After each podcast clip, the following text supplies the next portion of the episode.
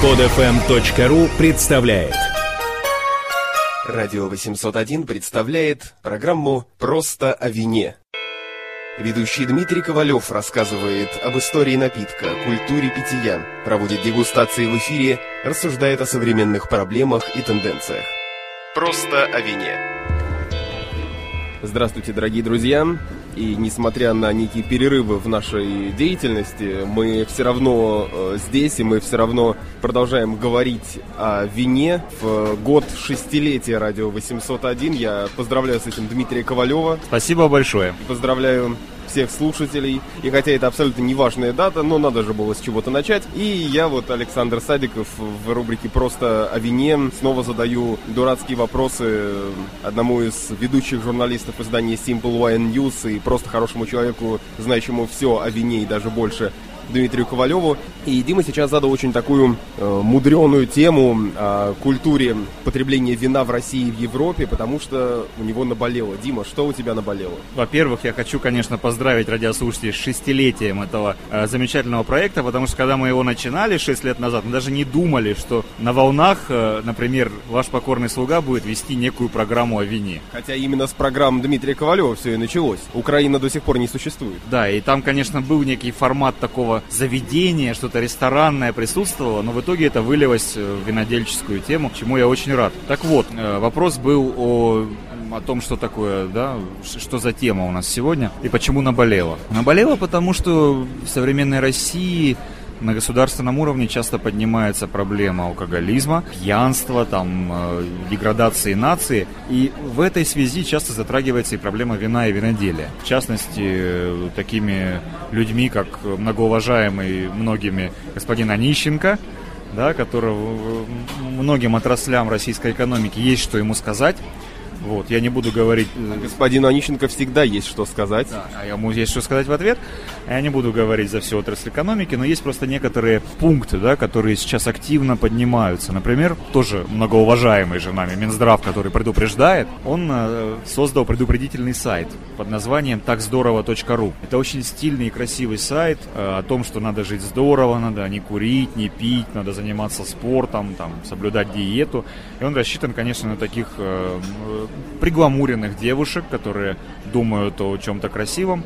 И, естественно, этот сайт, когда он говорит о том, что не надо пить алкоголь вообще, он говорит прежде всего о вине, потому что он затрагивает ту сферу людей, которые ходят по ресторанам, которые не пьют в подворотнях, да, которые там никакой денатурат не употребляют. Вот вопрос такой, можно ли говорить в нашей стране прекратите вообще пить. Мне кажется, извини, я тебя перебью, что, учитывая весь опыт э, и всю историю, вообще ставить такой вопрос бесполезно уже. Мне кажется, что бесполезно, да, и, да, зная историю и опыт, даже на наших глазах многое произошло, но вот мне кажется, что надо поставить эту программу, эту политику так, что давайте-ка, ребята, не бухать, и не пить там что-то в непомеренных количествах, а аккуратно и культурно употреблять алкоголь, как это делается э, в странах Западной Европы. Э, вообще виноделие, виноделие, потребление вина, винопитие несколько под угрозой во всем европейском мире, надо сказать. Потому что вино это такой продукт, который подразумевает э, что-то немножечко интеллектуальное, что-то такое понимание того, что ты пьешь.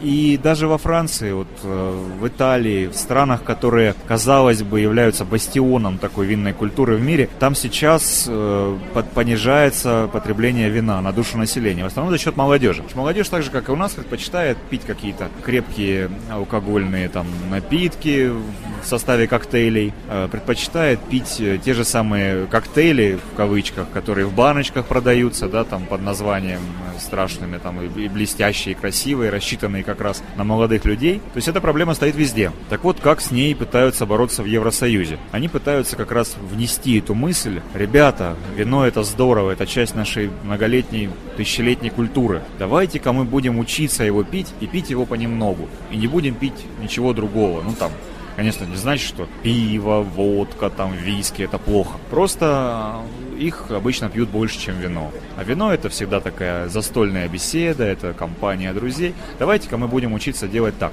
Это всегда очень важно. И вот в последнем номере, который э, мартовский Simple Wine News, там статья, которую я написал о вине и здоровье. В третий раз уже мы к этой теме обращаемся. То есть каждый год мы пытаемся там ее поднять в связи с 8 марта. Как это ни странно, ну, это не странно, потому что очень много читателей нашего журнала думают о таком здоровом образе жизни, и большинство читателей женщины. Поэтому они, конечно же, там к своему празднику чают там увидеть что-то женское в вине, э, в том числе вот этот вот фитнес, это здоровье, этот здоровый образ жизни. Так вот, даже на этом сайте, который я уже упомянул, так здорово.ру, там говорится о том, что вино безумно калорийно, что оно вообще там вредит вашей фигуре и так далее, и прочие вещи, которые, конечно же, не имеют ничего общего с действительностью. Но с другой стороны, все-таки нельзя же не отрицать, что в принципе употребление алкогольных напитков в целом довольно вредно. Довольно вредно, да. И оно вредно в непомерном количестве. И вот та формула, которую вывел Евросоюз, мне кажется, она наиболее справедливой. Это около трех бокалов в день для мужчины, два бокала для женщины. Тут феминистки начинают сразу говорить, почему, что, как, опять дискриминация. Здесь просто идет э, речь даже не о физи- физиологии, а просто о том, что среднестатистический мужчина весит больше, чем женщина. И обычно алкоголь, он пересчитывается на килограммы веса человека, и там из этого выходит норма, сколько человеку можно выпить. Возникает следующий вопрос. Зачем уходить в эти рамки, там что-то высчитывать? Может быть, лучше вообще не пить, да? И здесь европейцы отвечают так. Если мы перестанем пить вино, мы потеряем огромную часть нашей культуры. Не говоря уже о сельском хозяйстве, которое там завязана на виноделии во многих странах Европы, мы потеряем э, культуру вот этой вот застольной беседы за чашей вина, да, мы потеряем культуру каких-то праздников, там, тостов, торжеств. И за этим уже Европа немножечко будет не такой, как она была задумана, она будет немножечко уже другой. Мой добрый приятель, директор французского журнала Revue de Vin de France, журнала о французских винах переводится, Денис Авро, он э, очень настороженно, мы с ним в декабре вот перед Новым годом беседовали, очень настороженно относится к этим всем тенденциям. Он говорит о том, что потребление вина во Франции падает, и Франция теряет свою идентичность. Это отчасти за счет того, что там большой процент уже составляет мусульманское население, которое не пьет вообще алкоголя. Во-вторых, э, молодежь, которая не хочет разбираться, понимать в этих винах. И он с горечью говорит о том, что французы, для которых вино было, кстати, не только просто продуктом питания, оно еще было для них некоторого рода лекарством. А в вине содержится очень много полезных веществ. Там все витамины группы В, там кислоты, аминокислоты, полифенолы, которые благотворно влияют на здоровье. Так вот, он говорит о том, что французы, по мере того, как они стали все меньше и меньше пить вина, они стали все больше и больше употреблять успокоительных средств. И Франция сейчас лидер мировой по потреблению на душу населения всевозможных успокоительных, транквилизаторов и прочих вещей. Мне почему-то, у меня в голове не совсем укладывается мысль о том, что действительно там так заботятся именно о людях, о какой-то идентичности. Может быть, это просто вопрос экономики, я не знаю, стало меньше продаваться и так далее. И поэтому просто под, под э, грифом э, давайте культурно потреблять вино, просто продвигает то, что уже стало хуже продаваться. Тут надо знать психологию французов. В общем-то, экономика для них играет, конечно, ведущую роль, но надо сказать, что ведущие производители вина во Франции и ведущие регионы, они совершенно не страдают. По мере того, как падает внутреннее потребление в стране, растет потребление в странах Азии. Э, ведущим рынком для Бордо сегодня является Китай. Это огромные цифры, я сегодня только читал, это 300 там, миллионов долларов в Бордо продано в прошлом году. Рост составил 140%, плюс 140 за один год. И чем дороже делаются вина Бордо, тем китайцы горячее так их покупают. Для них это знак престижа, они учатся его пить. То есть французы, они экономически не страдают в этом плане. Они страдают вот именно в имидже своей страны, потому что они боятся вот этого страшного вопроса. А как же, что же это за французское вино, которое пьют во всем мире и ценят и восхищаются, а французы его не пьют и не понимают? У них по опросам, вот уже останавливая на улице людей, спрашивают у них просто, «Э, знаете ли вы там 2-3 сорта винограда назовите. Половина э, людей не смогли ответить на вопрос. Для Франции это, конечно, шок. Это то же самое, что в России, ну, спросить там, не знаю, назовите, пожалуйста, 2-3 вида грибов. Хорошо, вот такая тенденция. И вот э, предпринимаются какие-то шаги, да, чтобы эту тенденцию исправить. Как это все работает и есть ли какой-то смысл и эффект в этих всех шагах?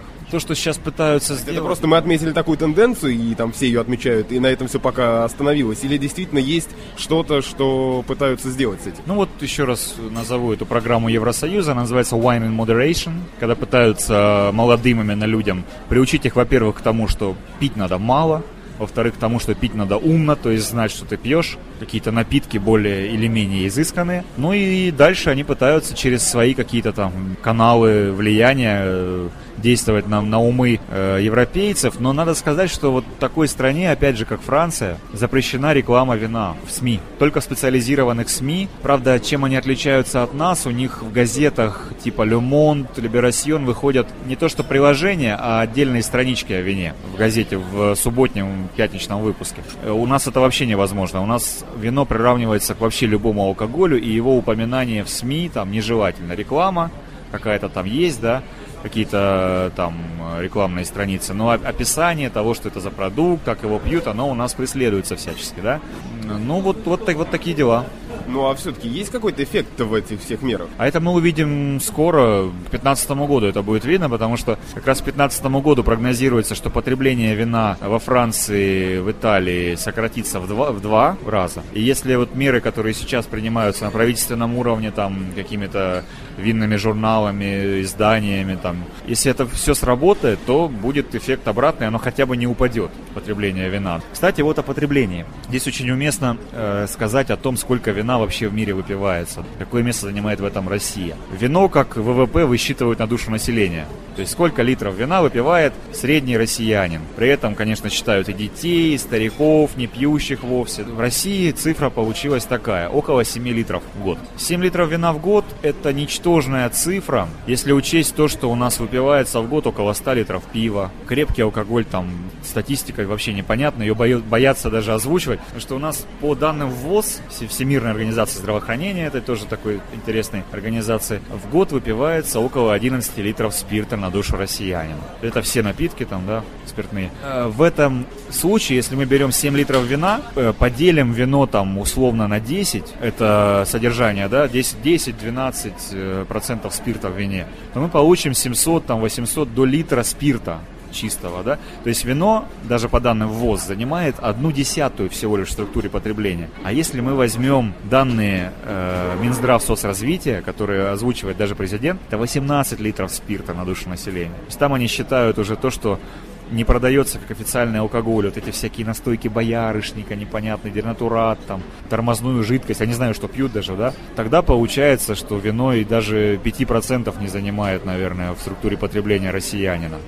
И это, конечно, очень тревожно, потому что пьется крепкач такие, причем некачественные крепкие напитки, дешевые. Посмотрим на Францию. Там выпивается в среднем 50 э, литров вина на душу населения. То есть разница 7 раз между нами между ними. И там крепкие напитки занимают существенно меньшую долю во всем этом. Причем учтите, что там по данным ВОЗ те же самые 10 литров спирта на душу населения. Но из них, вот опять же поделим на 10, 5 литров спирта – это вино. И крепкие напитки, самый потребляемый крепкий напиток во Франции – это виски. У них уже идет борьба между вином и виски. То есть, ну, можно только мечтать, если в России будет идти такая вот борьба между вином и виски, то есть между двумя качественными, конечно, напитками, и люди будут говорить о том, что алкоголь локализация идет, там французы все больше выпивают виски, там, если у нас вот, россияне все больше пьют виски, там они, конечно, это, это мечта. И очень часто наши чиновники поговаривают о том, что вот у нас, да, много пьют, надо вообще прекратить пить, и никакие там меры не помогут, у нас страна северная, там у нас пьют только крепкие напитки, водку, там пиво еще, но никакого вина у нас не будет. Однако посмотрите на такие страны, как Швеция, например. Там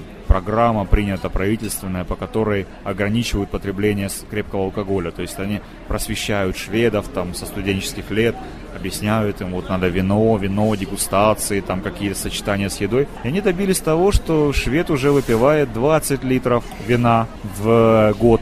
И эта цифра, алкоголь как бы перетек в вино из крепкого и крепкого сектора. То есть там меньше выпивается уже водки, меньше там крепких каких-то дистиллятов. Но с другой стороны, получается, что если вот та же Швеция, там Финляндия, это страны с одним из самых высоких вообще уровней жизни в мире, а у нас, когда э, говорят, ну, где ты найдешь, я не знаю, хорошее вино там, где пьют паленую водку. Там просто нет хорошего вина, там нечего будет пить, нет, нет альтернативы. Да, в Москве, в Петербурге, здесь в крупных городах можно, да, вот это все продвигать, но в провинции же с этим не очень хорошая ситуация. Вот мы уперлись как раз в проблему номер один здесь. Проблема номер один, и это озвучивают там даже люди в чине там депутатов российских. Проблема экономическая, конечно. То есть просто россиянин не может себе купить нормальную бутылку вина. А в первых программах мы говорили о том, что это около 200 рублей как минимум, да, на полке. Будь то вино российское даже, импортное тем более, 200 рублей, когда бутылка какого-то там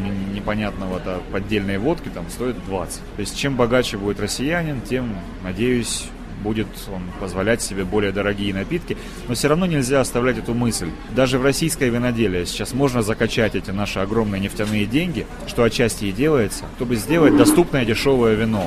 До революции такая мысль тоже была у одного из ведущих э, виноделов России, пионеров нашего виноделия, Льва Голицына, князя Голицына, основателя, может быть, кто-то слышал, э, известного имения в Крыму «Новый свет». А, Абрау Дюрсо также он основал когда-то хозяйство. Так вот, он мыслил о том, чтобы вот рабочий, мастеровой пил вино вместо водки. То есть даже в те годы уже начиналось это пьянство повальное. Князь Голицын поддержки от государства не получил. Он разорился. Он был вынужден продать за долги свое имение, свои все уникальные питомники виноградные в Крыму. Правда, их купил царь, э, чем э, спас его отчасти от разорения, то есть он какую-то сумму внес ему большую, но Голицын все равно умер в нищете. И в те времена государство еще более, может быть, спонсировало алкоголизм, потому что все кабаки по России, которые строились в каждом селе, там, городе, они все были государственные, они продавали государственную казенную водку. То есть именно на водку была сделана ставка, и так оно по кривой пошло. Водка приносила до трети бюджета Российской империи. Слава богу, что люди стали поговаривать уже наверху, там стали поговаривать о возрождении виноделия, там, в Краснодарском крае, в Ростовской области. Создаются какие-то там крупные винодельческие предприятия. Может может быть, посмотрим, чья возьмет. Дмитрий Ковалев, обозреватель журнала Simple Wine News и отец-основатель радио 801, которому 6 лет. Нет, не Дмитрию Ковалеву, а именно радио 801 6 лет. Поэтому всем спасибо. Меньше пейте, больше пойте и пейте культурно. Программа «Просто о вине» на радио 801. Скачать другие выпуски этой программы и оставить комментарии вы можете на podfm.ru